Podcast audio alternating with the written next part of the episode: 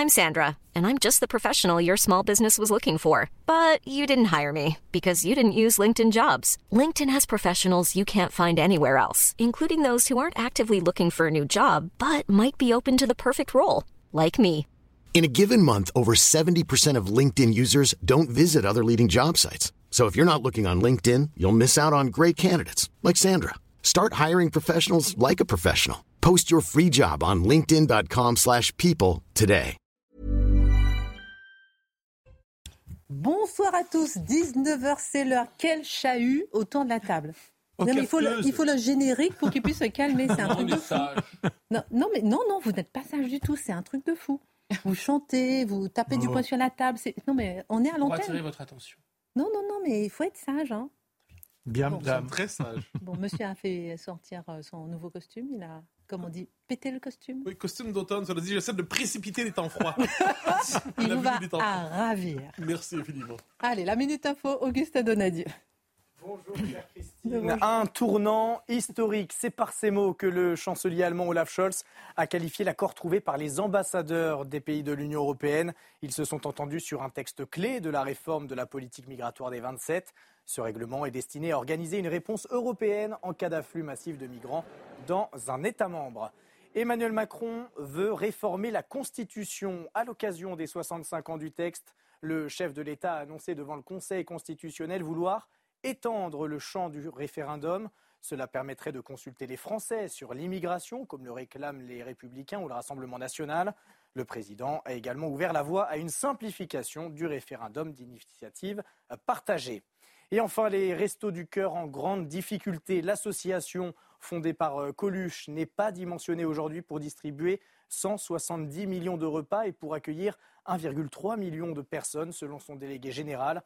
Face à l'afflux croissant de bénéficiaires, plus de 200 000 en un an, les restos ne pourront pas répondre à toutes les demandes cet hiver.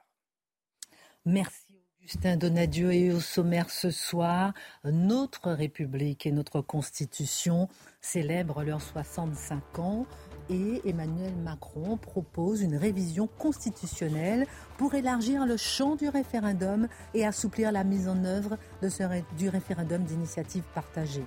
Le président s'est-il converti à la logique de démocratie référendaire? L'édito de Mathieu Bocoté. Jérôme Fourquet ne reconnaît plus la France. Dans son dernier livre, il brosse les mutations économiques, sociales, culturelles, paysagères, l'américanisation de la France, l'islamisation de la France, la décivilisation de la France, la bataille pour l'hégémonie spirituelle et idéologique. Mais que dit-il au juste? Sur quoi se base-t-il? Voit-il juste L'analyse de Guillaume Bigot? Voici les deux nouveaux Nobel pour la France en physique, Anne Lullier et Pierre Agostini. L'une se trouve actuellement en Suède à l'université de Lund et l'autre à l'université de l'Ohio aux États-Unis. Cela signale-t-il que nos cerveaux trouvent les moyens de leur expansion intellectuelle, l'expression de leur génie à l'étranger? La France regorge de talents scientifiques et universitaires, mais doivent-ils partir à l'étranger pour réussir? Le regard de Marc Menon. C'est aujourd'hui que l'examen du projet de loi visant à sécuriser, réguler l'espace numérique a commencé à l'Assemblée nationale. Instagram, Facebook, Snapchat sont dans le collimateur. Ira-t-on vers la fin de l'anonymat sur les réseaux sociaux? Le texte prévoit également de protéger les mineurs de la pornographie, du harcèlement et permettrait à l'ARCOM de bloquer des sites pornographiques sans procédure judiciaire. Ces avancées s'annoncent-elles efficaces? Ou bien est-ce le non au porno et le oui à Orwell Le décryptage de Charlotte Dornelas. Et puis la peste brune se répand. Propos d'une députée insoumise à l'Assemblée nationale hier. Pourquoi les élus d'extrême gauche voient-ils des fascistes et des nazis partout, y compris dans leur propre rang, comme Fabien Roussel, assimilé à, au collabo euh, Jacques Doriot? L'édito de Mathieu Bocoté. Une heure pour prendre un peu de hauteur avec euh, nos éditorialistes. C'est parti.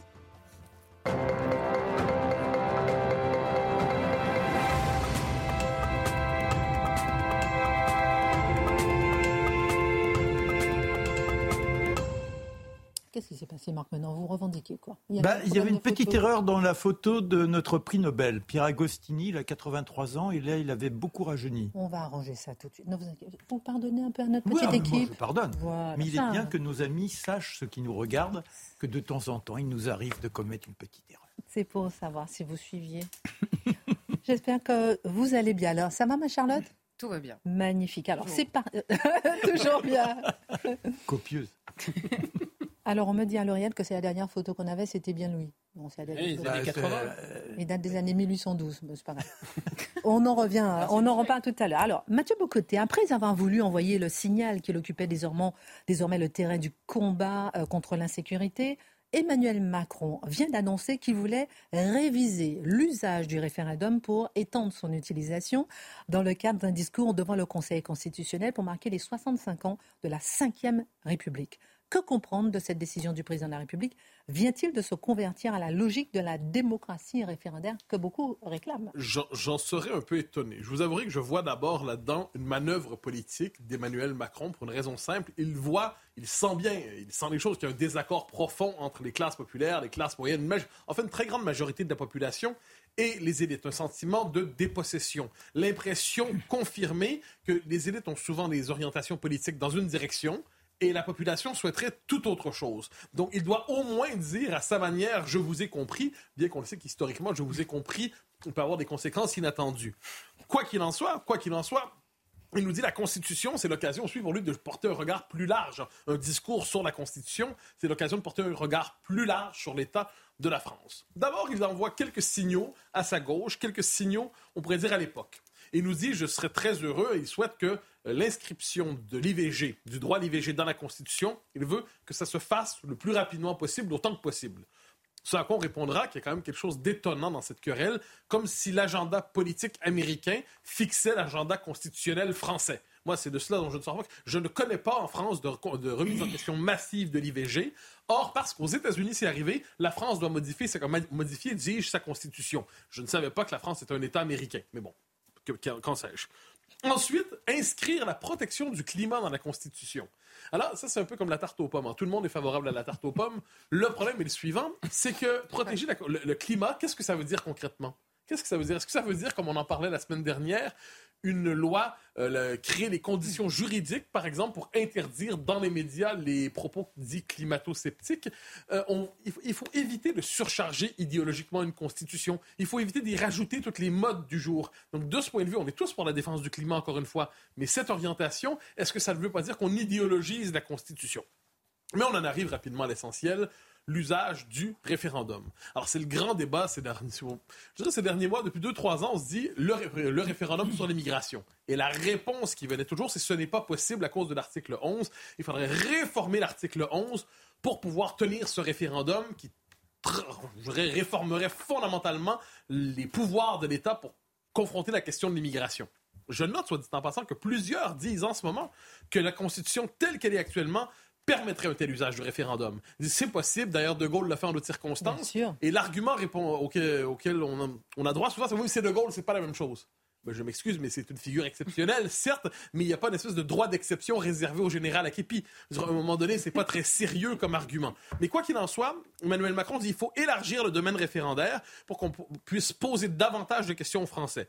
Euh, parce qu'on voit l'envers, c'est chaque fois que les Français veulent un référendum sur une question importante, on dit non, pas sur ça mais on préfère un, référendum sur une question qui ne vous inquiète ou vous, vous passionne pas. Euh, François Bayrou, je me souviens, on l'interviewait au grand rendez-vous. Il dit sur l'immigration, non, non, non, ça c'est un mauvais sujet, c'est trop passionnel. Mais on préfère un référendum sur la fin de vie. Oui, mais personne ne le réclame. Mais justement, voilà, faisons le référendum sur ça. Les élites sont remarquables. Euh, autre proposition, euh, qui est assez intéressant. Ah oui, je souligne, soit dit en passant, Emmanuel Macron dit si référendum sur l'immigration, cela dit, le droit d'asile, lui, on ne lui touche pas d'aucune manière. Mais sachant ce qu'il veut dire aujourd'hui, le droit d'asile, peut-être faudrait-il y toucher. Euh, autre chose, le référendum d'initiative populaire ou partagée, comme on dit, il va en faciliter l'usage, en élargir l'usage, ce qui n'est pas très compliqué, convenons-en, dans la mesure où pour l'instant, il est tout à fait impraticable et impossible. C'est une possibilité théorique égarée dans la Constitution en ce moment. Donc, faciliter l'usage d'un tel référendum, selon quelle modalité on verra, euh, ça, devrait être possible, mais pour l'instant, pour l'instant, c'est un référendum qui n'existe que, que, théoriquement. Deux dernières propositions qui, sont, qui ont sorti pour les régions, en fait, faciliter la décentralisation et pouvoir inscrire le statut, notamment de la Corse, dans la Constitution, une autonomie dans la République. Donc, le, la question que plusieurs poseront, c'est mais qu'est-ce qu'on fait à partir du moment où d'autres régions vont réclamer le même statut que la Corse euh, Comme la Bretagne, on l'a vu. Ben voilà. Donc, donc ça, c'est la proposition d'Emmanuel Macron. Est-ce que ça témoigne d'une vision d'ensemble? Je ne suis pas certain. Je dirais plutôt qu'il a rassemblé, récolté, collecté une série de propositions qui traînent dans l'espace public. Il les a rassemblées pour essayer de plaire à la majorité qui lui manque, en se disant peut-être qu'il pourrait ainsi se relancer. le tweet d'Emmanuel Macron à l'instant, je souhaite que le travail reprenne dès que possible pour inscrire dans la Constitution la liberté des femmes de pouvoir recourir à l'interruption volontaire de grossesse. Euh, CF américanisation, ce, que vous venez d'expliquer. Ces réformes, Mathieu Bocoté, sont nombreuses, on l'a vu. Est-ce qu'elles ont la moindre chance de se concrétiser? Bien honnêtement, non. Je Dit, on est dans un geste de communication. Non, c'est pas du blabla, c'est de la communication politique, c'est le jeu. La politique, c'est ça aujourd'hui. Je dirais non pour deux raisons. D'abord, très pratiquement, il n'a pas la majorité nécessaire, ni à l'Assemblée, ni au Sénat, pour porter quelques propositions de réforme constitutionnelle significatives. La majorité n'est pas là.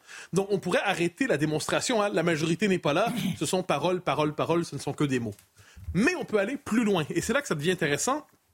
Imaginons Imaginons qu'il soit capable d'imposer sa réforme, qu'il crée une dynamique politique. Des gens disent on soutient effectivement votre proposition référendaire. Je parle du référendum surtout ici eh bien, l'ensemble des élites européennes, tout le, la base sociologique d'Emmanuel Macron, l'ensemble des élites européennes sont aujourd'hui auprès référendophobes. Il y a une hostilité fondamentale à l'endroit du référendum parce que l'on considère généralement, j'y reviendrai, que le peuple est sous-qualifié politiquement pour s'emparer des grandes questions qui traversent notre époque. On considère généralement, en ces milieux recommandés, que c'est tellement complexe les questions qui sont les nôtres aujourd'hui que se tourner vers le peuple, c'est se tourner vers les passions, c'est se tourner vers la folie collective. Et le débat devrait être plutôt, hein, c'est le modèle des conventions citoyennes, tourné vers des conventions citoyennes d'experts et de citoyens militants qui, eux, pourraient nous expliquer comment débattre et quoi choisir. Donc, d'abord, une méfiance envers le référendum qui est très présente dans l'ensemble de ce qu'on pourrait appeler le régime européen. Je note, soit dit en passant, que la souveraineté populaire, la volonté de la déconstruire, elle est récurrente. On veut l'inhiber symboliquement en expliquant toujours que le peuple, en fait, c'est la tyrannie de la majorité qui écrase les minorités. Et on, par ailleurs, on se méfie du peuple. Rappelons-nous de la présidentielle. Moi, ça m'a beaucoup frappé. On avait quoi 42% des gens qui ont voté pour Marine Le Pen. Et avant ça, il y avait des sondages qui disaient Mélenchon, Zemmour, Le Pen, 45% Et on nous expliquait que c'est un vote anti-républicain que c'est un vote hostile donc à la démocratie tel qu'on l'entend aujourd'hui. Eh quand les élites considèrent que la moitié d'un peuple est composé de factieux, euh, c'est quand même un problème. Comment voudrait-on euh, consulter régulièrement un peuple si on le juge factieux et psychologiquement antidémocratique? Alors ça va encore plus loin. Rappelez-vous quand Éric Zemmour dit on va faire nous le référendum sur l'immigration. Pierre Moscovici dit non, vous ne pourrez pas. on a plusieurs cartes administratives, constitutionnelles, juridiques pour vous empêcher de tenir l'état de droit. C'est trop important pour que vous puissiez le fracasser avec votre proposition référendaire qui est anticonstitutionnelle. Donc on voit que le régime se défend contre l'idée de référendum. Vous direz, oui, d'accord, mais il ne se défend pas contre les élections quand même. Mais oui, mais oui, se méfie aussi des élections. On peut penser à Mme von der Leyen, notamment, on l'a souvent cité, qui avait dit à propos de l'Italie, mais aussi de la Suède, c'est ce que j'appelle le concept de tourner mal. C'est-à-dire, si les élections, ça tourne mal dans ces pays-là, la Commission européenne a les moyens nécessaires pour mater ces insurrections dites populistes. Mais ça va plus loin. M. Thierry Breton, qui est une figure importante de la Commission européenne aussi, avait expliqué dans quel quels étaient les paramètres à venir d'une possible censure sur le web. Et sur de cette censure, qu'est-ce qu'il nous disait, M. Breton? Il disait qu'il fallait l'envisager notamment lors des appels à la révolte, mais aussi, et ça c'est dans le texte, lorsque ça pouvait entraver ou dérégler le processus démocratique. Donc ça, ça justifierait une censure sur les réseaux sociaux. Mais qu'est-ce qu'on voit à travers cette notion de processus démocratique? Qu'est-ce qu'on a dit du Brexit? Qu'est-ce qu'on a dit de Trump 2016? Que si les électeurs avaient été correctement informés, s'ils avaient été correctement éclairés, ils n'auraient pas voté de telle manière. Donc, on peut considérer que du point de vue de nos élites, quand les résultats ne donnent pas les résultats, les, élections disent ne donnent pas les résultats espérés, eh bien, c'est qu'il y a une faille dans le processus démocratique qui peut justifier qu'on suspende demain, après-demain, on verra, la possibilité soit de la, je dirais pas de la tenue des élections, mais la manière de les encadrer pour qu'elles donnent le bon résultat. Alors, quand on voit tout cela, la méfiance envers le peuple est-elle aujourd'hui? Méfiance envers les élections, méfiance envers le débat public? Il faut, quelquefois, on va dire, il faut interdire telle chaîne télé, telle chaîne info, il faudrait euh, casser tel journal, parce qu'il porte une vision de l'information qui peut dérégler la qualité du débat démocratique. Méfiance, je l'ai dit, envers le peuple, qui est considéré traversé de préjugés. Il y a un stock de préjugés tel dans le peuple qu'on ne peut pas se fier à lui. Donc on se méfie des élections on se méfie du référendum, on se méfie du peuple. À travers tout ça, je serais donc surpris qu'Emmanuel Macron soudainement se dise, eh bien, il nous faut néanmoins généraliser le référendum. Ce serait étonnant. Revenons un instant euh, sur le contexte du discours d'Emmanuel Macron. Est-ce qu'il n'a pas raison de célébrer l'esprit de la Ve République Ah, mais absolument. Vous savez, moi, je suis un gaulliste primaire hein, et euh, paléo-gaulliste primaire. Ça, ça, me définit assez bien, je crois. Oh, mais qu'est-ce qu'on trouve dans l'esprit de la Paléo, ça me plaît, oui. Ah, ben, c'est tout à fait moi. Euh, ah, mais, mais qu'est-ce qui définit le gaullisme, on pourrait dire, constitutionnel d'origine? D'abord, c'est le primat du politique sur les juges. Si on avait expliqué au général de Gaulle qu'il ne peut pas faire tel référendum, qu'il ne peut pas prendre telle décision, parce que tel juge considère que selon son interprétation de la Déclaration des droits de l'homme, l'action de l'État est empêchée, je devine que le général de Gaulle lui aurait dit, mais qu'est-ce que tu veux, mon petit gaillard? Hein? Va, nager dans la Seine un peu. Donc, euh, de Gaulle disait primat du politique sur le pouvoir des juges des cours suprêmes et des cours constitutionnels. Donc, de ce point de vue, on a trahi aujourd'hui l'esprit de la Ve République. Dans le même esprit, primat de la souveraineté nationale sur la souveraineté européenne. Si le général de Gaulle s'était fait dire vous ne pouvez pas reconduire les migrants à la frontière parce que le juge de la Cour européenne de justice n'est pas d'accord avec vous, pardon, qui, est ce, personnage égaré de la nomenclature européiste qui va expliquer à la France quoi faire? Il aurait dit non, mon gaillard, hein, va marcher à Bruxelles. Hein, dans, dans va célébrer le monde que tu apprécies. Euh, mais donc, et en dernière instance, c'est un régime, la Ve République, qui est écrit pour redonner du pouvoir au pouvoir dans une situation de fragmentation nationale. Aujourd'hui, le pouvoir est faible et la fragmentation nationale est plus grande que jamais. Donc oui, célébrer le gaullisme, mais je ne suis pas certain que célébrer la vision idéologique dominante d'aujourd'hui, euh, sur le plan constitutionnel, ce soit célébrer le gaullisme. Très belle analyse de Mathieu Bocoté. J'ai peut-être une petite question subsidiaire pour un tour de plateau. Peut-être je commence par Marc, il a toujours quelque chose à dire. est-ce qu'on peut, est-ce qu'on peut, est-ce qu'on, vous par exemple, vous vous partez du principe que le peuple pense toujours bien? Ah non, je ne dis pas que le peuple pense toujours bien. Ah non, surtout pas. La meilleure preuve, euh, l'histoire du nazisme, même euh, si les élections n'étaient pas aussi évidentes dans leurs résultats, ne reste pas moins qu'il y avait une forte adhésion pour que Hitler arrive au pouvoir. Ça montre bien que le peuple n'a pas toujours raison. Le peuple se laisse abuser, le peuple se laisse leurrer, le peuple a des contagions aussi qui font que soudain il n'est plus capable de la moindre lucidité. Donc non, le peuple n'a pas toujours raison, mais dans un principe démocratique, il faut néanmoins l'entendre. Le mot de la fin, voilà. Il faut toujours écouter le peuple, même quand il n'a pas, même pour savoir un peu ce qu'il pense. C'est surtout le, bah, c'est-à-dire que le processus démocratique euh, nous oblige à le faire déjà pour commencer, avec certains principes puisque oui, mais en fait, c'est l'idée de base, c'est de protéger certains principes qui se sont donnés collectivement. Le problème, c'est quand vous les interprétez à outrance et avec une vision idéologique, vous empêchez les gens de parler. Mais je note par ailleurs que toutes les propositions de référendum aujourd'hui, à chaque fois qu'on les balance en l'air, genre la fin de vie, mhm. concernent systématiquement des cas de revendication individuelle contre la norme commune. La question de l'immigration, elle concerne l'avenir d'un pays, pas l'avenir de, personnes particulières en France. On peut avoir des avis différents, mais elle concerne l'avenir d'un pays. Et à chaque fois qu'il est question d'une question collective, d'un bien commun, jamais la question est autorisée. C'est quand même incroyable. Bien sûr que le peuple peut se tromper, mais il y a quelque chose d'aussi choquant qu'absurde de vouloir protéger le peuple de lui-même, de le mettre sous cloche, parce que le peuple, avec ses petits, ses, doigts, ses gros doigts sales, euh, il, connaîtrait moins bien la démocratie euh, que ceux qui parlent en son nom. C'est, c'est complètement, complètement fou comme idée. Le peuple peut avoir raison. Il avait dit non à Maastricht. Oui, bien sûr.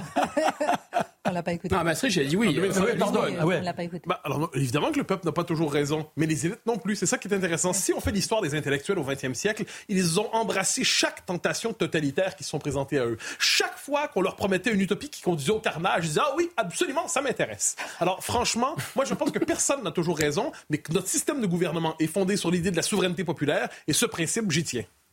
Merci pour votre regard. Dans un instant, euh, la peste brune se répand. Hein, on verra ça avec vous. À ce qu'on dit. Voilà, c'est une députée euh, France Insoumise qui le dit.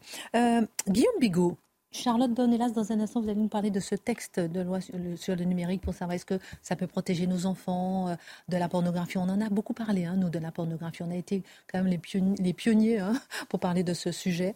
Et on va voir un petit peu si le texte qui se présente va vraiment euh, nous aider ou pas sur, euh, ou bien ce sera Orwell, encore lui. Guillaume Bigot, il y a un livre qu'on ne peut pas rater. C'est pas du tout pour faire la promo, mais le fond nous intéresse. À chaque fois que Jérôme Fauquet sort un livre, c'est toujours un événement. Mm. Euh, le prochain livre sort vendredi. Il s'appelle La France d'après. Mm-hmm. En quoi est-il stupéfiant? Alors il va effectivement sans doute encore faire événement, mais euh, beaucoup de choses sont déjà dans le titre, parce que la France d'après, c'est l'auteur a déjà voulu souligner euh, que cette France, eh bien, elle ne ressemble plus à la France d'avant, voire elle est méconnaissable, voire est-ce encore la France qu'on a euh, sous les yeux finalement? Et comme vous savez, Jérôme Fourquet, c'est un sondeur, c'est quelqu'un qui fait des enquêtes, des études. Là, il y a beaucoup de statistiques, beaucoup de chiffres, beaucoup de cartes. Et il a comme ça scruté la France un peu sous toutes ses courbes et sous toutes ses cartes pour mesurer vraiment les mutations du pays. Et effectivement, les mutations qu'il pointe sont très impressionnantes. On revient sur la... Je vais tout vous dire. Un, euh, non mais il faut le lire surtout. Je, vais donner vraiment peut-être l'envie de le lire, j'espère. D'abord, il, y a euh, cette américanisation qui est très profonde. Pour mesurer à quel point ça a bouleversé complètement le pays, il dit bon, on le sait, euh, le fait de donner des prénoms anglo-saxons, c'est un signe d'appartenance aux couches populaires.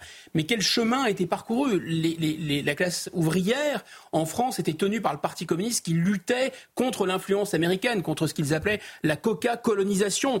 Et maintenant, à l'Assemblée nationale, pour la première fois, il y a deux Kevin qui ont été élus. Kevin Pfeiffer de la, Moselle, député de la Moselle, Kevin Mauvieux, député de l'Eure, au nom d'un parti euh, qui est dirigé par un certain Jordan, Jordan Bardella.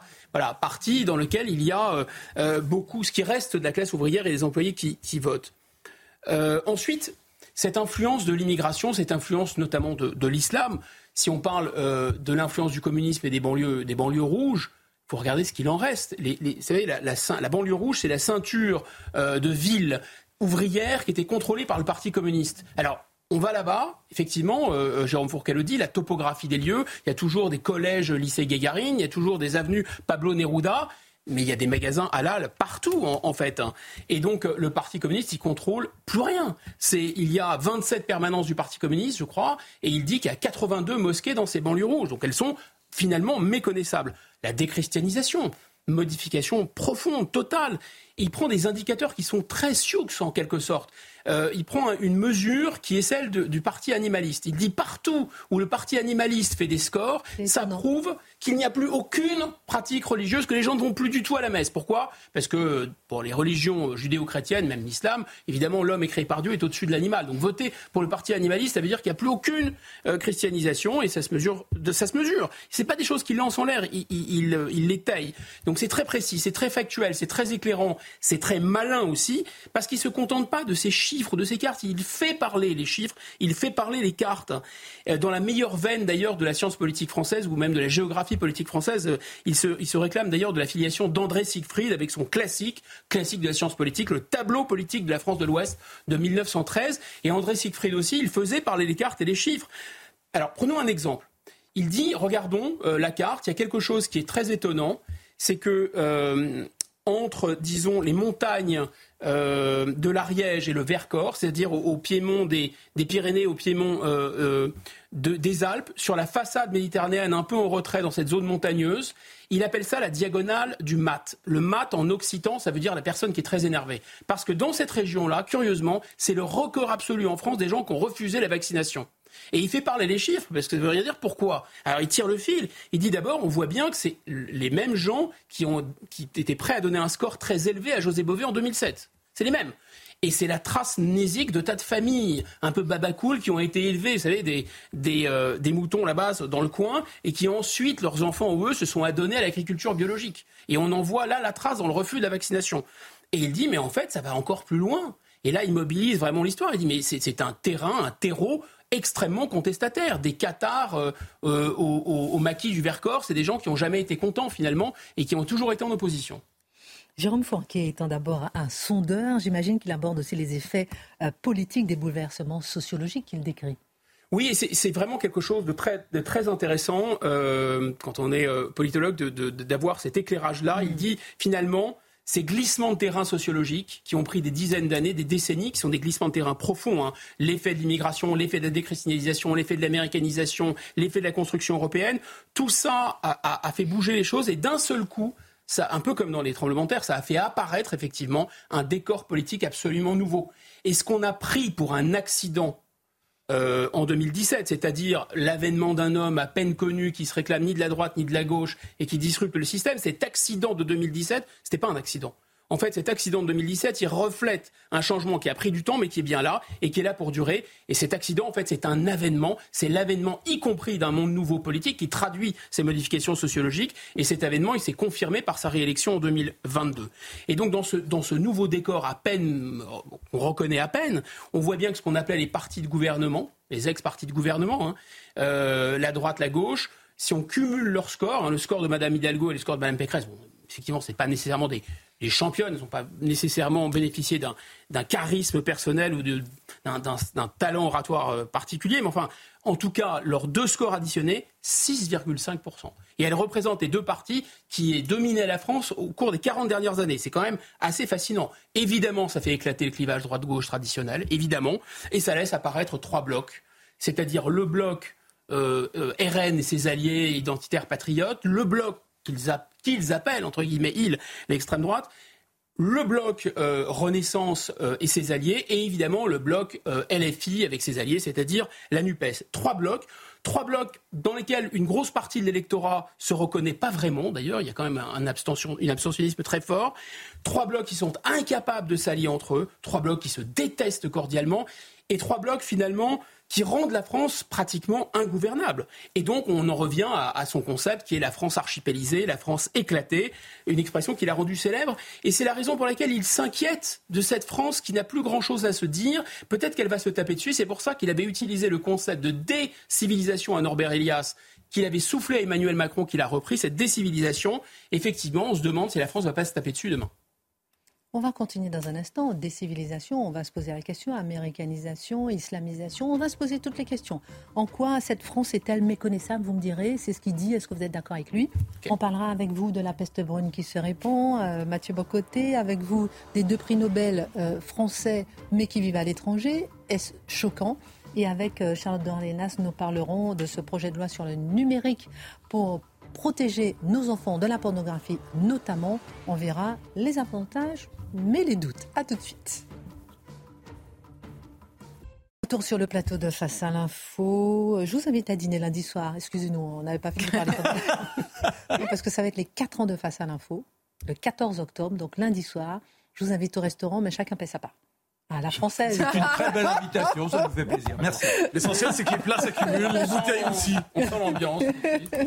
je vous invite, euh, on, va, on va fêter ça. Je pense que c'est important de s'arrêter sur les quatre ans de Face à l'info. Alors, euh, Guillaume Bigot, on va continuer justement sur le livre mhm. euh, de Jérôme Fourquet, passionnant livre d'après non pas pour la forme, mais pour le fond. Il dit par exemple que la France est méconnaissable. En quoi la France est-elle méconnaissable? Êtes-vous d'accord avec ce constat?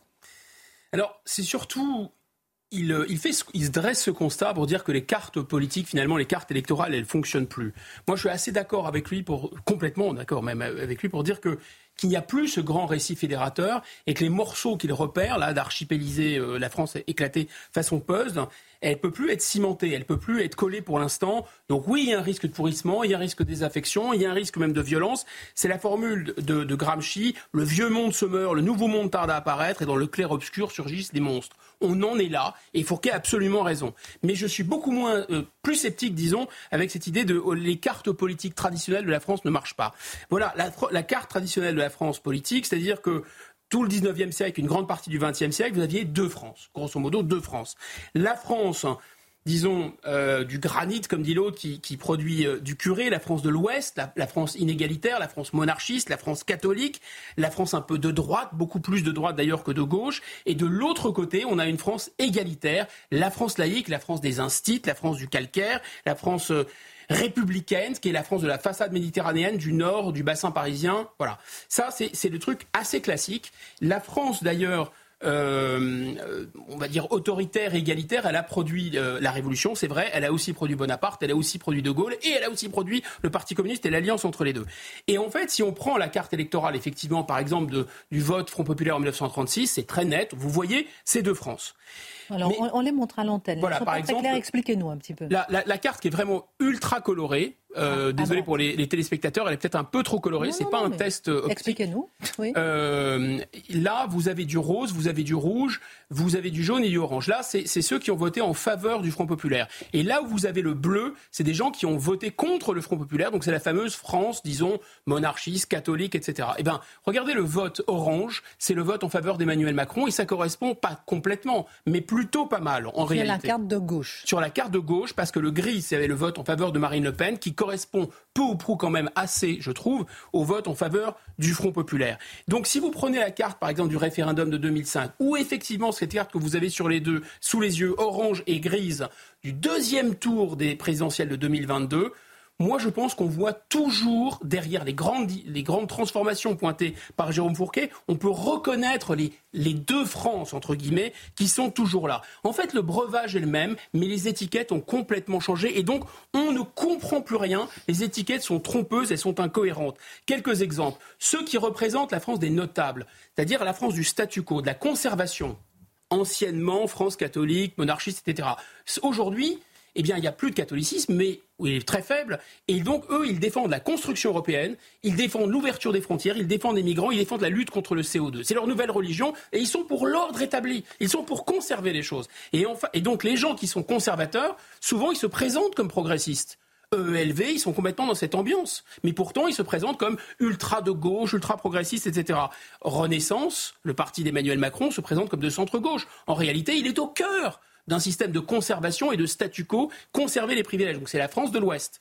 Inversement, on voit bien que la place du Parti communiste, elle est complètement occupée par le Rassemblement national. Donc c'est complètement le monde à l'envers d'une certaine façon, puisque le Rassemblement national se prétend de droite. Moralité de l'histoire, vraiment tout est absolument incompréhensible dans ce nouveau monde. Ce qu'on peut conclure, à mon avis c'est la conclusion, c'est que si vous cherchez à reproduire la gauche et la droite de l'ancien monde, je pense que vous ne faites que conforter l'ordre établi. Et Mélenchon prétendait tout bouleverser. Finalement, il a fait réélire le président de la République, donc l'ordre établi. Euh, et on peut considérer aussi que si on essaye finalement euh, de, promouvoir une politique de droite à l'ancienne, on va déboucher sur une mélonite. Voilà, c'est-à-dire qu'on va tout changer pour ne rien changer. La France, d'après vous, fait peur ou pas à vous? Oui, parce que ces mécanismes de recomposition, ce qu'il appelle le grand récit fédérateur, ça peut prendre beaucoup de temps avant d'émerger. Et tant que ça n'a pas émergé, je pense que la France est effectivement en danger de se disloquer dans la violence. Merci pour euh, votre regard, euh, Guillaume Bigot, et pour votre analyse. Euh, dans un instant, avec euh, Charlotte, on parlera du projet de loi numérique sur la pornographie et avec Mathieu Bocoté de la peste brune qui se répand. Euh, Marc Menant, voici les deux nouveaux Nobel pour la France, les deux physiques, Pierre Agostini, Anne Lhuillier. L'une se trouve actuellement en Suède, à l'université de Lund, et l'autre à l'université de l'Ohio. L'Ohio aux États-Unis. C'est moi qui vous ai appris la prononciation cet après-midi. vous la racontez pas. Je voulais vous montrer que j'étais un bon L'Ohio. Il se la raconte alors qu'on s'est entraîné dans le bureau à prononcer l'Ohio. Alors, j'ai des questions pour vous, Marc Renan, parce qu'on a l'impression qu'il faut aller à l'étranger pour réussir. On a l'impression qu'il faut quitter la France pour briller. Eh bien, c'est trompeur. Parce que, en réalité, que ce soit Anne Lhuillier ou Pierre Agostini, leurs travaux se sont faits pour Anne Lhuillier d'abord en France, ah. dès 1987. Et euh, le Nobel lui échoua maintenant, alors qu'il lui a fallu tout ce temps pour aller dans la découverte. C'est ça qui est extraordinaire. C'est-à-dire que la recherche, c'est pas le coup de baguette magique. Il faut non seulement avoir l'intuition, c'est-à-dire qu'au départ, il y a quelque chose qui vous vient comme ça. D'ailleurs, Einstein le disait très très bien. C'est dans un rêve éventuellement qu'il y a quelque chose qui vous sollicite et vous partez sur une direction totalement improbable. Et c'est ça qui est étonnant, c'est qu'il faut convaincre après ceux qui vont vous donner le financement nécessaire que vous êtes dans une direction, alors que tout le monde, si vous évoquez ce que vous avez ressenti comme étant la voie à suivre, vous dites c'est complètement fou, c'est irrationnel, c'est pas de la science. Eh bien, vous dites il faut tenir contre tout ça. C'est d'ailleurs ce qu'a vécu Marie Curie au passage. Notons que Anne Lhuillier est la sixième physicienne française à avoir le prix Nobel. C'est pas rien. Cocorico. Cocorico. Et on a eu, sur plus de 900 Nobel depuis la création, on a eu quand même 70 prix Nobel. Alors, Pierre Agostini, oui, il est aujourd'hui euh, l'Ohio. Mais toutes ces études, il les a faites au CEA d'Orsay, où a commencé Anne Lhuillier. Et c'est atomique. Oui, et c'est là-bas qu'il a fait tous ses travaux. Mais là encore, entre le moment où il arrive à un résultat et que les Nobel le reconnaissent, il s'est passé, la conclusion, c'était en 2001. Et il a le Nobel seulement maintenant. Et lui, en 2001, après avoir conclu poser sa plume, il a pris sa retraite, non pas qu'il le souhaitait, mais là c'est le système administratif français. Vous savez, Montagnier c'était pareil. Mais c'est terminé, professeur, vous rentrez chez vous à votre âge, chez Gaga, il n'est plus question qu'on vous voit dans un laboratoire. Alors, euh, comme à côté, on se dit ces gens-là, ils sont quand même extrêmement brillants. Si vous veniez enseigner chez nous, etc., etc., et là, il est allé enseigner, mais ses études étaient terminées. Vous voyez donc que c'est véritablement une réussite, si on doit avoir un cocorico, une réussite dans les structures qui sont les structures de l'intelligence française. Mais après, n'oublions pas que s'il y a un domaine où on est dans l'internationalisation, on n'est plus dans une sorte de patriotisme, c'est le domaine de la science. Parce qu'il faut des échanges entre les uns et les autres pour créer une émulation. Je vous ai dit, il y a l'intuition, mais après, il faut faire en sorte que d'autres, éventuellement, se jettent aussi sur cette piste. Et c'est ce qui s'est passé là, puisque de son côté, à sa façon, vous avez Fernek Krotsch, j'espère qu'on dit comme ça, le Hongrois, qui a obtenu les mêmes résultats. Et c'est pour ça qu'à la fin, bien que n'ayant jamais été au contact les uns des autres, ils obtiennent un Nobel qu'ils partagent. C'est ça qui est phénoménal. Alors néanmoins, est-ce que la recherche française en France, elle se passe de façon merveilleuse? Ben non. Parce que le budget, déjà, on a un budget qui a été voté en 2021 qui va jusqu'en 2030. Et à l'Académie des sciences, quand on voit le budget, parce que les politiques, vous avez vu, on a voté le budget, puis avec ça, vous allez pouvoir travailler. Et puis c'est de la longue durée, vous avez 9 ans. Bah, sauf que, par exemple, Anne Lhuillier commence en 1987, et c'est en 2023 que vous avez le résultat. ça ne se fait pas comme ça. Donc c'est un temps relativement court. Et aujourd'hui, au CNRS, avant, on vous engageait lorsque vous aviez terminé vos études, que vous étiez docteur, montrant une certaine brillance, vous aviez un contrat au CNRS. Et puis vous étiez là, vous partiez dans le chemin que vous étiez choisi. Maintenant, on vous signe un CDI, un contrat relativement court. Et pour pouvoir justifier les maigres budgets qu'on vous alloue, eh bien, il faut publier, publier, publier, publier, parce que vous êtes peut-être en train de dormir dans votre laboratoire. Forcément, vous êtes là, euh, tiens, ce matin, il y a le tiercé à faire. Mais non, ces gens-là sont des passionnés. Ils sont comme Marie Curie. Ils n'ont pas de samedi, ils n'ont pas de dimanche. Ils vont au labo, ils sont toujours dans la gamberge. Il n'y a pas de temps de détente. Il y a quelque chose qui vous accapare littéralement. C'est ça la passion. Quand on est dans de telles voies de recherche, on échappe au commun. On n'est pas dans nos petites gesticulations. C'est ça qui les rend merveilleux. Mais donc, ils butent sur quoi? Bah, Sur la logique administrative. Il faut publier à tout prix. Si vous êtes biologiste, le vivant, c'est pas répétitif. Vous avez l'impression qu'en modifiant telle amine, eh bien, ça engendre un, résultat, une mutation. Ah oui, ça serait fait deux fois, trois fois. Bon, on répète pour être sûr de notre truc, et puis on s'aperçoit que ça marche pas. Et c'est donc euh, une sorte de résultat de probabilité.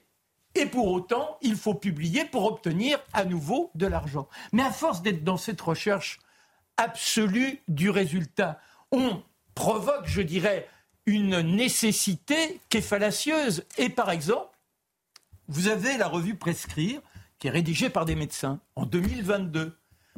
Eh bien, sur les dix dernières années, ils ont étudié les médicaments. 87 médicaments sont retirés du marché alors qu'ils avaient été reconnus comme ayant une action, et ces 87 médicaments, pour 25%, étaient même mortels. Et on s'aperçoit du risque au bout de 4 ans.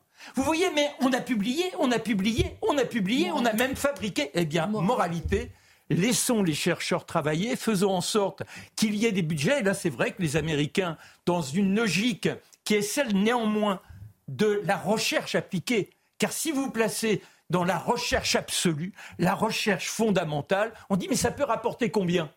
Bah, Je ne sais pas, pour le moment, il nous faut déjà comprendre les secrets de la matière avant de penser à l'application. Et ça, ça rapporte rien. Publie ou périt C'est ce que dit la... Pas mal, Et la fac américaine. Plus d'argent pour nos chercheurs, cocorico pour nos cerveaux, et puis, ça serait bien qu'on les garde euh, jusqu'à ce qu'ils En plus, euh, Anne Villiers, s'est mariée avec un Suédois, c'est un peu pour ça aussi qu'elle est allée là-bas. en tout cas, nous, qu'on voit à Zoom, ils ne sont pas en France. Donc voilà, on, se pose la question et tout le monde se pose la question. Et c'est vrai que vous soulevez de, vrais problèmes. Charlotte Dornelas, aujourd'hui, euh, aujourd'hui même, un texte porté par le gouvernement est arrivé à l'Assemblée nationale après avoir été adopté au Sénat qui vise à sécuriser Internet. Que comporte ce projet concrètement? Comme je le disais en titre, oui, euh, pour bloquer le porno. Et peut-être. Euh, voilà, oui, mais non, parce qu'on pense tout de suite à Orwell, est-ce qu'on sera surveillé? Beaucoup de questions se posent. Il faut analyser la, manière dont c'est fait, l'intention, les prétextes qui sont exposés aussi, puisqu'il y, y, a certaines choses qui peuvent être justifiées et qui, euh, qui sont des prétextes pour d'autres choses. Donc, en clair, cette loi, d'abord, elle retranscrit extrêmement largement le droit européen, enfin les nouvelles réglementations européennes sur le numérique dans le droit français. Vous savez que ça arrive extrêmement souvent avec les lois. Euh, Guillaume nous ferait une chronique parfaite sur ce sujet. Euh, mais donc déjà, c'est tout un pan, c'est tout un pan de cette loi-là. Et derrière de nobles objectifs, notamment à la fois dans la présentation politique, mais également dans le travail médiatique qui est fait sur cette loi-là. On parle en effet de la question du harcèlement sur les réseaux sociaux, la question de la lutte euh, contre l'accès à la pornographie, notamment des mineurs, et se cache derrière ces intentions qui sont nobles, hein, c'est des questions qui se posent évidemment et qui doivent se poser, euh, une volonté assez largement partagée je rejoins un peu la chronique que faisait Mathieu euh, au début, mais par les instances supranationales de manière générale, ou les élites même qui se pensent supranationales, de la reprise en main du contrôle de la parole publique. On sent vraiment que dans tous les discours, c'est le côté ça nous échappe qui les inquiète, vraiment sur le terrain politique simplement le dire comme ça au moment où vous votez une loi, c'est un peu plus, c'est un peu moins vendeur que d'expliquer qu'on va protéger vos enfants. Donc dans cette loi, il y a plusieurs choses. Il y a d'abord des filtres anti-arnaque vous savez, c'est tous ces textos qu'on reçoit tous depuis un an, 15 fois par jour, euh, de l'assurance, euh, euh, l'assurance de je ne sais pas quoi, ou, le mail qui vous explique que vous êtes convoqué le lendemain matin par le chef général de la police mondiale. Quoi. on, se fait toujours avoir d'une façon ou d'une autre. Et donc, donc, pour ça, il, il prévoit des filtres anti-arnaque, c'est-à-dire qu'il repère des sites malveillants et ils préviennent, parce que c'est notamment les personnes âgées se font beaucoup avoir par ces annonces-là. Ensuite, il y a le bannissement possible des cyberharceleurs. Alors là, c'est remis entre les mains du juge. Il pourra euh, euh, bannir des réseaux sociaux. Alors, plus exactement, demander aux réseaux sociaux de bannir quelqu'un qui a été condamné une première fois et si en récidive, donc six mois, et si c'est en récidive, c'est pendant un an. D'abord, un, il faudrait que les réseaux sociaux nous obéissent. Si c'était le cas, euh, on le saurait. Euh, donc je ne sais pas, voilà, on va voir dans la loi comment c'est mis en place. Et la deuxième chose, c'est que le petit jeune harceleur qui est hyper euh, talentueux sur ce genre de choses, qui va passer par un VPN dans je ne sais pas quel pays du monde, vous pensez bien que le moment où, Twitter ou Facebook va lui demander son nom pour se réinscrire, il ne va pas le donner, évidemment, le nom qui l'a mené au tribunal. Ensuite, il y a la création d'une amende forfaitaire pour des infractions qui sont déjà punies par la loi. C'est-à-dire, on vous dit, on va mettre en place une amende pour des injures, pour la remise en cause de crimes contre l'humanité, donc tout ce qui est déjà prévu euh, dans la loi appliqué au numérique. Bon, à mon avis, il suffisait d'expliquer que c'était applicable au numérique et puis terminé. Ensuite, il y a le blocage administratif. Et là, c'est ce que vous évoquiez, des sites pornographiques qui euh, ne protègent pas l'accès aux sites aux mineurs. Mais là, encore une fois, c'est compliqué, entre guillemets, c'est-à-dire que le gouvernement veut accorder à l'ARCOM le fait de bloquer définitivement des sites euh, euh, sans passer par le juge. Parce que vous savez, on en avait parlé, c'est extrêmement compliqué parce qu'ils mettent en place des médiateurs, etc. Et on les ferme jamais. Mais au lieu euh, de simplement se contenter de fermer le site, ils donnent ce pouvoir-là d'abord à l'ARCOM et ils ajoutent à la question des sites pornographiques, je le cite, le blocage des médias de propagande à partir du moment où ils sont interdits par l'Union européenne. Pensez que ni dans l'Union européenne, ni dans la loi, il y a une définition de la propagande, ce qui laisse la porte ouverte quand même à beaucoup de choses. Je dirais même mieux, si les juridiques se penchent, il y a un vide juridique sur la définition de la propagande. Ah mais je ferme la parenthèse. bien sûr. Et, l'idée est donc clairement de réguler ce qui se passe de manière générale dans l'espace numérique, ce qui est, ce qui est une, une, volonté qui est assez largement partagée sur la question du harcèlement, on l'a vu, sur la question de la pornographie, on l'a vu aussi. Mais le sujet qui revient, c'est la surveillance quand même accrue des propos beaucoup plus largement. C'est-à-dire qu'il faut se pencher sur le discours des gens qui prônent cela. Ils vous font la phrase sur laquelle on pourrait tous être d'accord de la pornographie, la question du harcèlement. Par ailleurs, il y a, des moyens hein, de bloquer des sites et non pas de gérer ce qui se passe sur euh, le, dans l'espace numérique. Vous pouvez bloquer un site à l'origine quand il contrevient à la loi plutôt euh, que euh, d'aller bloquer n'importe quel citoyen plus largement. accès beaucoup plus largement. Mais surtout dans tous les discours, vous commencez par là et vous finissez très très très loin des sujets par lesquels on vous vend cette volonté de surveillance numérique. Et c'est vrai qu'on ne peut jamais faire machine arrière. Mais pourquoi vous dites, Charlotte Dornelas, que ce projet n'est pas euh, que rassurant euh, s'il s'agit de protéger des gens du harcèlement ou les mineurs de la pornographie Parce qu'il y a Quelles sont les inquiétudes il y, a, certains concepts dans cette loi qui mériteraient euh, au minimum une définition ultra précise. C'est-à-dire que tout ce que je viens de vous égrener n'est pas nécessaire pour fermer un site qui euh, est condamné pour esclavage euh, sexuel, pour maltraitance, pour torture de jeunes femmes, parce que c'est le, le, fameux rapport sénatorial qui était sorti mm. sur certains sites qui clairement font de la traite d'êtres humains et qui vendent ça sous le nom de pornographie et qui par ailleurs est accessible aux mineurs. Mm. Je pense que si on prive les majeurs de la chose, tout le monde s'en remettra aussi. Mm. Donc, euh, donc, euh, il n'y a pas besoin d'une loi aussi large pour s'occuper de cette question-là. Il y a deux questions qui sont vraiment qui posent problème, on va dire, dans cette loi. C'est un la question de l'identification. On vous dit on va faire, on va mettre en place un, comment dire, une attribution d'une identité numérique à toutes les personnes. Donc on comprend bien, c'est de dire vous ne pourrez plus vous cacher derrière l'anonymat pour insulter. Mais comme d'habitude, les gens qui insultent trouvent toujours le moyen d'échapper à cette loi. Et là, vous contrevenez à la possible liberté prise par des personnes qui ne peuvent pas parler sous leur nom.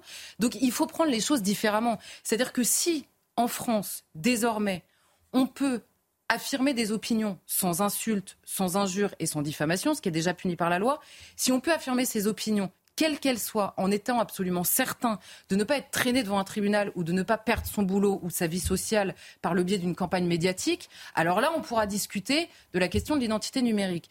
Tant que les choses ne sont pas faites dans l'ordre, c'est clairement une restriction de la liberté d'expression parce que certaines personnes en France ont besoin de cet anonymat pour s'exprimer librement et parfois même pour donner des informations. Nous, journalistes, on le sait mieux que personne. Il y a certaines personnes que l'on ne cite pas nommément parce qu'elles ne peuvent pas se permettre d'être citées nommément. Donc il faut quand même faire les choses dans l'ordre. La deuxième chose, c'est la question des médias de propagande. Alors là, franchement, là pour le coup, on retrouve euh, le, votre ami Orwell pour lequel vous vous inquiétez tout à l'heure. Pourquoi c'est inquiétant? Parce que évidemment, l'exemple qu'on a tous en tête, c'est l'interdiction d'abord par Madame van der Leyen, qui l'avait annoncé par le Conseil de l'Union puis par le tribunal de l'Union européenne des chaînes russes au moment de l'invasion russe. Alors évidemment, c'est toujours vendu, c'est comme la pornographie, hein. on vous dit, vous n'êtes quand même pas pour l'invasion de l'Ukraine. Alors tout le monde dit, bah non, évidemment. Bon, bah voilà, donc en fait, c'est simple, on n'a qu'à interdire toutes les chaînes euh, de propagande russe, puisqu'elles sont qualifiées ainsi à ce moment-là. Mais ce qu'il faut examiner, c'est pas tellement ce qu'on a dans le cœur au moment où la, où la, où la Russie envahit l'Ukraine à ce moment-là, puisque euh, toute la classe politique et même médiatique était quasiment d'accord. La question, ce sont les principes et ce qu'on s'autorise à partir d'une situation que l'on juge à un moment donné. Or, il faut revenir sur la manière dont on a interdit dans l'Union européenne ces sites-là.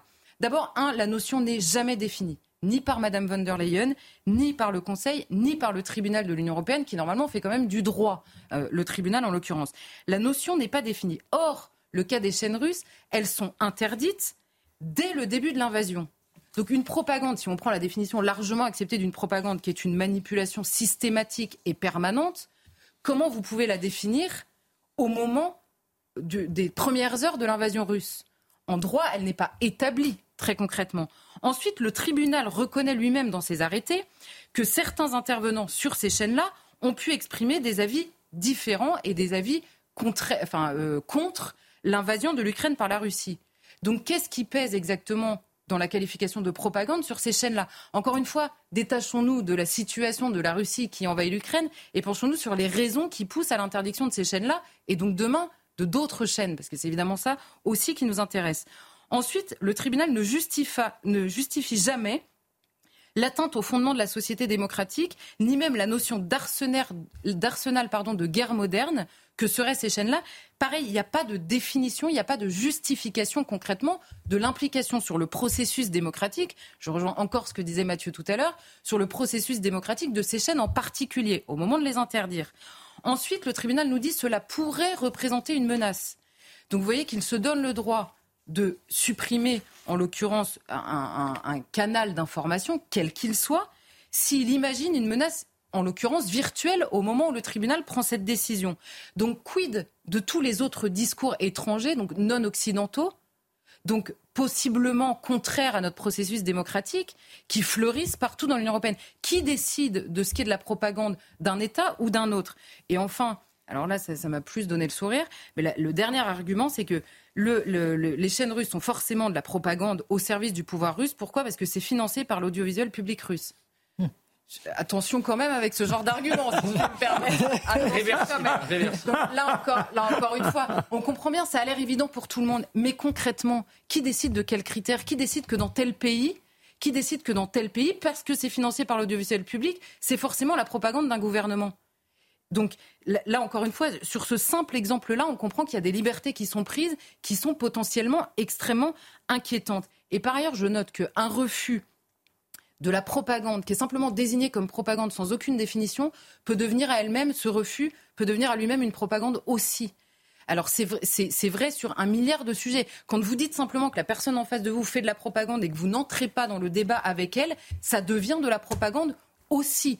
Donc évidemment qu'il y a une question de fond qui est assez problématique, d'autant qu'il est possible d'interdire une vidéo de décapitation, d'exiger qu'elle soit retirée, d'interdire des sites de pornographie sauvage pour des raisons notamment euh, judiciaires. Il est possible de demander la mention. Ils auraient demandé aux chaînes d'information euh, russes, en l'occurrence, de mettre un bandeau disant que c'est financé par l'audiovisuel public russe. Ça n'aurait choqué personne.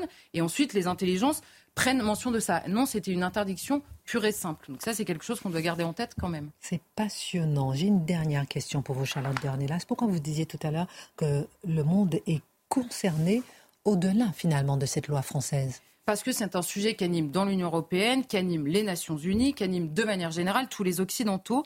Et il faut noter une chose, c'est que ces dernières années, le rapport à l'information s'est considérablement durci mmh. parmi les élites occidentales. Mmh. Il y a un rapport, tout à l'heure, euh, Mathieu citait euh, le, comment dire, le Brexit, Trump, tout ce qui ne convient pas, on va dire, au discours officiel ou à, l'option politique choisie devient forcément une manipulation d'une, d'une main cachée. Donc les gens ne peuvent pas choisir autre chose que ce que les élites ont choisi pour eux. Par ailleurs, bien sûr qu'il existe des mensonges, Bien sûr qu'il existe de la propagande, mais là encore une fois, qui les définit Quand, euh, je reprends l'exemple que Mathieu prend souvent, mais quand vous avez des médias qui nous disent euh, il n'y a pas de différence entre l'homme et la femme, qui décide que c'est un mensonge ou pas Est-ce que c'est la biologie Est-ce que c'est le dernier militant qui a parlé Qui définit ça Quand on vous dit le Covid n'arrivera pas en France et que c'est un ministre qui vous le dit, c'est quoi en fait? C'est un mensonge, c'est de la propagande, c'est quoi? Qui l'a défini? Qui décide qu'elle a le droit d'exister ou pas? Quand on vous dit dans les flux migratoires, il n'y aura jamais un terroriste, et que la réalité contredit ce qui a été affirmé par des médias officiels, très officiels ça relève de quoi? C'est du mensonge, de la propagande ou simplement la possibilité même d'une erreur?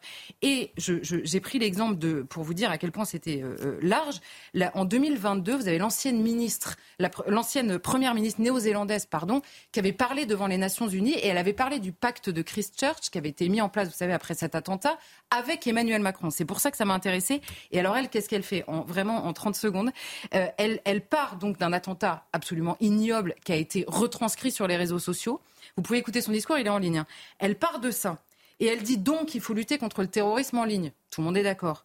Donc il faut lutter contre l'extrémisme violent en ligne. Voilà déjà sans définition, étant donné qu'il y a des gens qui vous expliquent que certains mots sont déjà de l'extrémisme et sont déjà violents et tuent plus quasiment que les armes. Il faut une définition. Puis elle passe à la désinformation de manière générale. Et là, elle cite les attentats, évidemment, ce dont elle parle, la radicalité, le Covid, la guerre russe, le changement climatique. Elle vous met tout ça dans un même sac et à la fin, elle explique que la liberté d'expression est importante, mais que c'est une nouvelle arme qui mérite d'être combattue comme les anciennes. Et là, je vous cite simplement sa phrase parce qu'elle est lunaire. Elle dit Comment réussirez-vous à mettre fin à une guerre si les gens sont amenés à croire que la raison de son existence est non seulement légale, mais noble? Comment lutter contre le changement climatique si les gens ne croient pas qu'il existe? Comment vous assurez-vous que les droits humains sont respectés lorsqu'ils sont soumis à des rhétoriques et idéologies haineuses et dangereuses?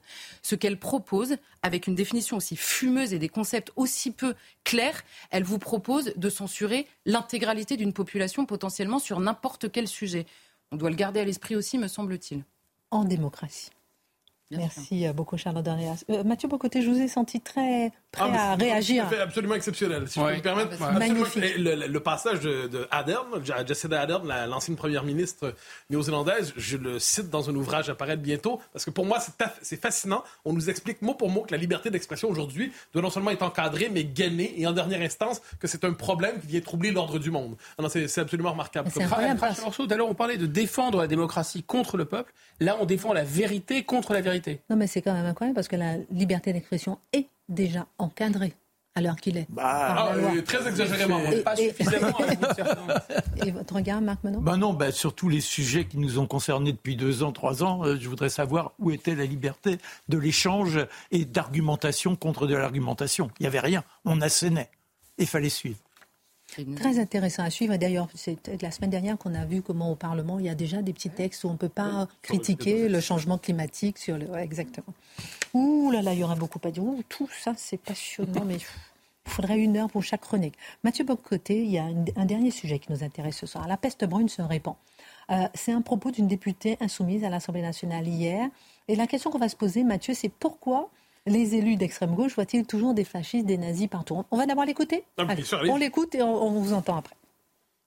La violence de l'extrême droite n'est pas nouvelle. Mais l'agression de René Révolte s'inscrit dans un contexte national inquiétant. La peste brune se répand, multipliant les menaces, agressions, ratonnades, incendies et tentatives d'assassinat dans le silence complice de votre gouvernement.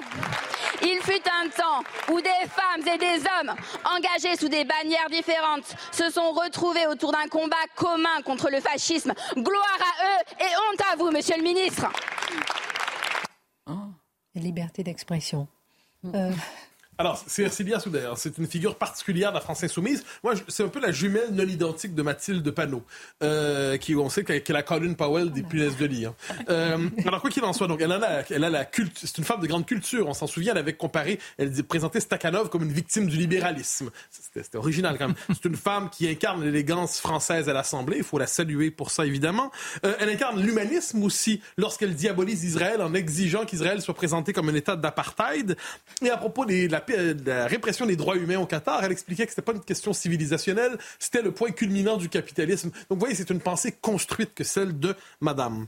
Et ce à quoi elle fait référence. Ercilia Soudet. Ercilia Soudet, une figure centrale de la France insoumise, qui la représente bien, je crois. Alors, quoi qu'il en soit, dans le contexte, que se passe-t-il? C'est René Révol, qui est un maire, qui a été agressé par l'extrême droite. On en avait parlé. Le, concept est assez large. Donc, qu'un maire se fasse agresser, quelles que soient les circonstances, c'est condamnable. Il n'y a aucune nuance à apporter par rapport à ça. Mais ce qui est intéressant, c'est l'interprétation qui est faite de cette agression. les propos sont absolument scandaleux au moment de l'agression. C'est euh, on sait qui tu es, l'ami des Arabes, tu ne paies rien pour attendre. Ben, les brutes qui ont agressé un tel maire ne méritent aucune circonstance atténuante. Mais voilà l'interprétation qu'en fait. Donc pour Mme Soudet, elle inscrit ce contexte-là dans la renaissance de la peste brune en France. Je reprends la citation parce qu'il faut la décomposer phrase par phrase. La peste brune se répand, multipliant les menaces, agressions, ratonnades, incendies et tentatives d'assassinat dans le silence complice de votre gouvernement. Le danger, c'est l'extrême droite, sa conception de la République biaisée, son manque d'humanité et ses projets d'attentat. Et une autre phrase. Si vous n'agissez pas, la bête immonde que vous nourrissez par votre discours finira par vous mordre la main à vous aussi. Donc, il y a trois choses. Premièrement, les violences qu'on voit dans le pays, les chauffeurs de bus agressés, les quartiers où les femmes ne peuvent pas se présenter, les transports en commun. Euh, bon, vous faites la liste de toutes ces violences. Les professeurs, les enseignants, les flics qui se font attaquer. Mais tout ça, c'est l'extrême droite qui a organisé ça. Il fallait le savoir. Ce sont probablement des militants identitaires qui cherchent, évidemment, qui piétinent aujourd'hui partout la sécurité en France. C'est ce que je comprends de son propos. Donc, euh, deuxièmement, sa conception de l'extrême droite est intéressante. Elle dit l'extrême droite agresse et attaque sachant, sachant fait des tentatives d'assassinat, sachant que dans son esprit, je pense pas me tromper en disant que Reconquête, et le RN, ce sont des partis d'extrême droite. Et sachant qu'elle utilise ce terme-là de manière générique, nous dit-elle que dans son esprit, Marine Le Pen et Éric Zemmour sont complices de projets d'attentats en France. C'est le sens de son accusation. Certains diraient que c'est de la diffamation, je crois. Ensuite, ensuite, ça va un peu plus loin. Elle nous dit la Macronie est complice de ce qui se passe. Elle dit c'est le silence complice de la Macronie. Donc pour Mme Soudet, les ratonnades, les, tentatives d'attentats, les, violences, eh bien la Macronie regarderait ça et s'en réjouirait en disant mais tout ça est tout à fait bien, nous nous en réjouissons. Donc il y aurait la complicité de l'extrême centre et de l'extrême droite dans son discours pour jeter le pays à feu et à sang. Et en dernière instance, la Macronie se ferait dévorer par le monstre d'extrême droite qui renaîtrait la peste brune, pour reprendre la formule consacrée. C'est une théorie de la société qui est tout à fait originale. Donc, euh, complicité consciente. Mais comment cette gauche définit-elle le fascisme?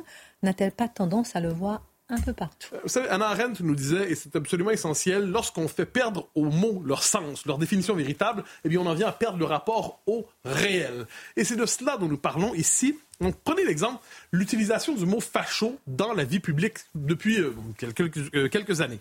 On va l'utiliser pour parler du RN, on va l'utiliser pour parler d'Éric Zemmour, mais on l'a aussi utilisé pour parler de Jacques Chirac. Rappelez-vous de Facho Chirac. C'était fin des années 70, hein. c'est un classique, c'est vintage. Euh, F de souche, hein, le, site dont on parle souvent, eh bien, on l'assimile à la fachosphère. Et les gens ont tellement peur de se faire étiqueter fachosphère qu'ils n'osent pas avouer qu'ils le consultent régulièrement islamofascisme. Alors moi, le fascisme, je trouve c'est absolument condamnable. L'islamisme aussi. Mais pourquoi est-ce qu'on a senti le besoin de fusionner les deux concepts? Pour une raison simple, parce que vous voulez dire que si l'islamisme était vraiment méchant, vraiment méchant, c'était du fascisme. Fabien Roussel qui était fascisé aussi. Alors je, je, je dis deux dernières petites choses. Là, ce qu'on voit ici, c'est l'antifascisme version stalinienne. L'antifascisme des staliniens, c'était quoi? Ça consistait à nommer fascisme tout ce qui entravait la progression de la gauche radicale. Et de ce point de vue, de ce point de vue, il faut nous rappeler la parole essentielle de Milan Kundera qui disait lorsqu'aujourd'hui on se permet d'assimiler à la haine tout propos qui contredit les préférences des dirigeants, eh bien, ça nous conduit tous, d'une manière ou de l'autre, au camp de concentration. À méditer. Merci beaucoup Mathieu Bocoté, Milan Kundera, quel homme Pensez à Jean-Pierre Elkabach également qui nous a quitté le roi de l'interview. Merci à tous euh, pour euh, cette soirée, cette émission. Excellente suite de programme sur euh, CNews avec Pascal Pro.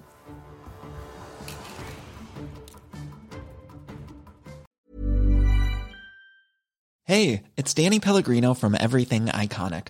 Ready to upgrade your style game without blowing your budget? Check out Quince. They've got all the good stuff shirts and polos, activewear, and fine leather goods, all at 50 to 80% less than other high end brands. And the best part? They're all about safe, ethical, and responsible manufacturing. Get that luxury vibe without the luxury price tag. Hit up quince.com slash upgrade for free shipping and 365 day returns on your next order. That's quince.com slash upgrade.